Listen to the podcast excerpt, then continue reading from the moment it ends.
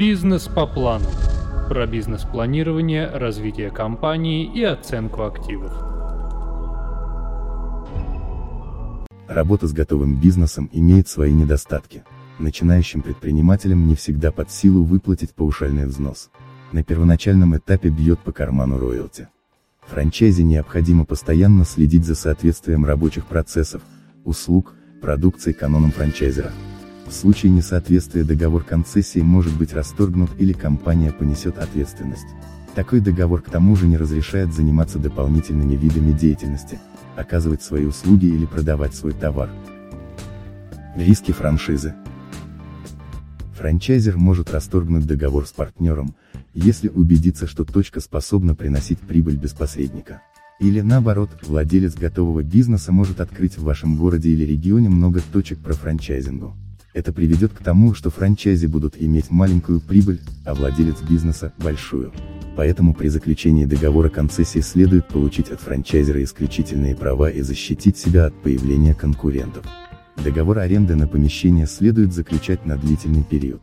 Работа по франшизе предполагает оформление помещений в определенном стиле. Если компания не сможет продлить договор аренды, ей придется найти новые помещения и понести дополнительные расходы на реконструкцию, отделку. Договорной риск. Некоторые условия договора концессии могут показаться для потенциального франчайзи невыполнимыми. Отступление от договора может привести к штрафам со стороны франчайзера или даже к отказу от сотрудничества. Чтобы бизнес поставить на поток, необходимо автоматизировать максимальное количество процессов, Избежать ошибок поможет постоянное обучение работников у франчайзера. Это избавит от самодеятельности. Корпоративный риск. При желании работать по франшизе необходимо выбрать организационно-правовую форму бизнеса. Если у вас ИП, есть риск расстаться со всей своей собственностью. Во избежание этого можно заключить брачный контракт, отписать часть имущества на мужа, жену. При выборе ООО либо ОАО, ответственность ложится на учредителей поэтому в учредительных документах необходимо четко разделить границы ответственности. Человеческие риски. Существуют риски со стороны работников.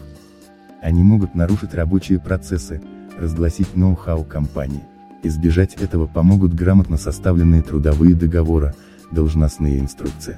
В документах необходимо прописать ответственность за нарушение. Видеонаблюдение, контроль за персоналом, дисциплинируют. Интеллектуально-правовые риски. Не всегда франчайзеры регистрируют свою торговую марку, стилистическое оформление в Роспатенте. Франчайзи могут понести ответственность за нарушение исключительных прав, если окажется, что торговый знак, цветовое звуковое оформление уже зарегистрированы третьим лицом. Поэтому, если вы выбрали направление бизнеса из сильного франчайзера, необходимо заранее запросить в Роспатенте, кому принадлежит интересуемый знак. Можно поискать в сети судебные решения в отношении владельца бизнеса на предмет нарушения им авторских прав. Успех бизнеса по франшизе зависит от репутации франчайзера. Важно изучить отзывы партнеров о нем. Если он решит свернуть бизнес, предпринимателю придется все начинать сначала. Основные риски бизнеса по франшизе – внутренние. Все зависит от поведения франчайзера и франчайзи. Если вас интересует определенная франшиза, необходимо заранее просчитать риски, конкуренцию в городе или регионе, спрос на товары или услуги. Наличие на рынке компаний с аналогичной продукцией не означает необходимость сразу отказаться от затей. Может оказаться, что сильный бренд франчайзера поможет вам быстро выиграть конкурентную борьбу. Тем более можно потребовать от владельца бизнеса дополнительные гарантии. Внешние риски. Договор с франчайзером позволяет использовать готовую бизнес-схему и быстро окупить вложенные средства. Но незнание законодательства порой приводит к риску остаться без бизнеса. В нашем примере компания эксплуатировала здание после реконструкции, не позаботившись о получении разрешения на ввод в эксплуатацию. Прокуратура Горно-Алтайска обратилась в арбитражный суд Республики Алтай с заявлением о привлечении ООО «Сытный день» к ответственности за административное правонарушение ПЧ. 5 СТ. 9. 5 КАП. История компании. ООО «Сытный день» запустила в Горно-Алтайске пиццерию «Дадо Пицца» по франшизе. Компания работает с 2017 года. По договору коммерческой концессии.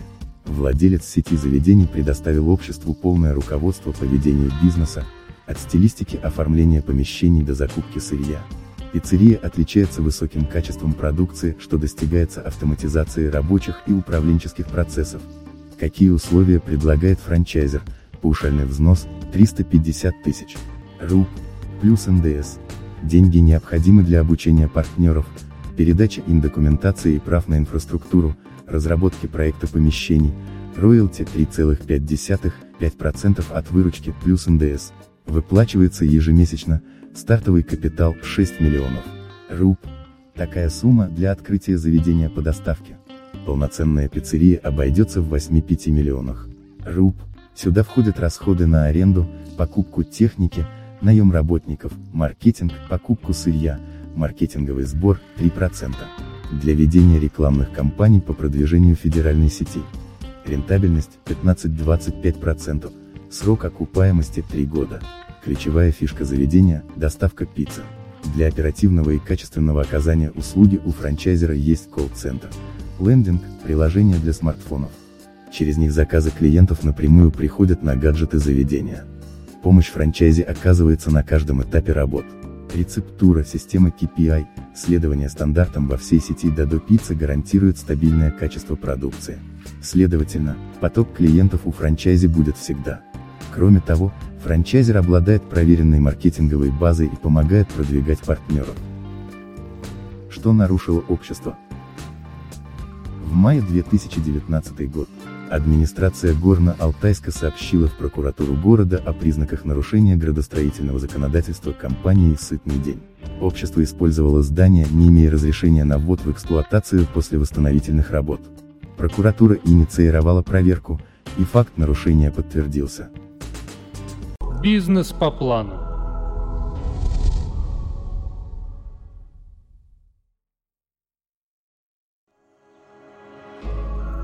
Бизнес по плану. Про бизнес-планирование, развитие компании и оценку активов. Какая ответственность? Ответственность за использование объекта капстроительства без разрешения на ввод предусмотрена в КАП РФ. По Ч. 5 СТ. 9. 5 Кодекса физическим лицам назначается штраф от 2 до 5 тысяч. РУП. Сотрудникам организаций, от 20 до 50 тысяч. Юрлицеам, от 500 тысяч до 1 миллиона рублей. В рассматриваемом случае прокуратура возбудила административное дело в отношении юрлица ООО «Сытный день». Порядок эксплуатации зданий. Как следует из АСТА. 51 градостроительного кодекса, реконструкция зданий может сопровождаться воздействием на несущие элементы, ответственные участки. В таких случаях требуется разрешение на выполнение работ. После их завершения на ввод такого здания также требуется разрешение. Это документ, который подтверждает полное завершение работ, пригодность объекта к эксплуатации и его соответствие проектной документации. Если организация использует объект без разрешения на ввод, она совершает административное правонарушение. В данном случае порядок эксплуатации был нарушен. Как следует из материалов прокуратуры, в здании размещалась пиццерия Дадо Пицца по договору аренды. Собственник помещения имел только разрешение на реконструкцию. На его основании ответчик выполнил ряд работ по ремонту и отделке здания, увеличил проем, возвел стены из гипсокартона под помещение для сотрудников, демонтировал капитальную стену и объединил два помещения под кухню, здание объединил с соседним гаражом, из оконного проема сделал дверной. После завершения работы ООО «Сытный день» запустила пиццерию без получения разрешения на ввод здания. С владельцем объекта был заключен договор аренды. Кто следит за соблюдением законодательства? Как следует из СТ. 25, 11 СТ. 28, 4 КАП РФ, Дело по правонарушениям в сфере градостроительного законодательства могут возбуждаться прокуратурой при выполнении надзорных функций. После выявления нарушения законодательства надзорный орган выносит постановление. Оно содержит следующие сведения, дата, адрес составления документа, данные о лице, оформившем документ, данные о правонарушителе, дата, время и место, где совершено нарушение, суть правонарушения, номер статьи КАП, по которой лицо будет привлекаться к административной ответственности, объяснение нарушителя, отметка о разъяснении прав. В соответствии с СТ 28, 5 КАП РФ, постановление выносится безотлагательно, если не нужно выяснять обстоятельства правонарушения. Так как сроки привлечения к административной ответственности не истекли, правонарушения не относятся к ряду малозначительных. Суд назначил ООО «Сытный день» 10 тысяч руб штрафа. Такая сумма предусмотрена в качестве наименьшего предела ответственности ПЧ. 5 СТ. 9. 5 КАП РФ. При осуществлении предпринимательской деятельности недостаточно соблюдения только договорных условий. Кроме порядка использования зданий, существует еще множество требований законодательства. Для их соблюдения в штате предприятия должен быть юрист или следует обращаться к сторонним специалистам в области права. Бизнес по плану.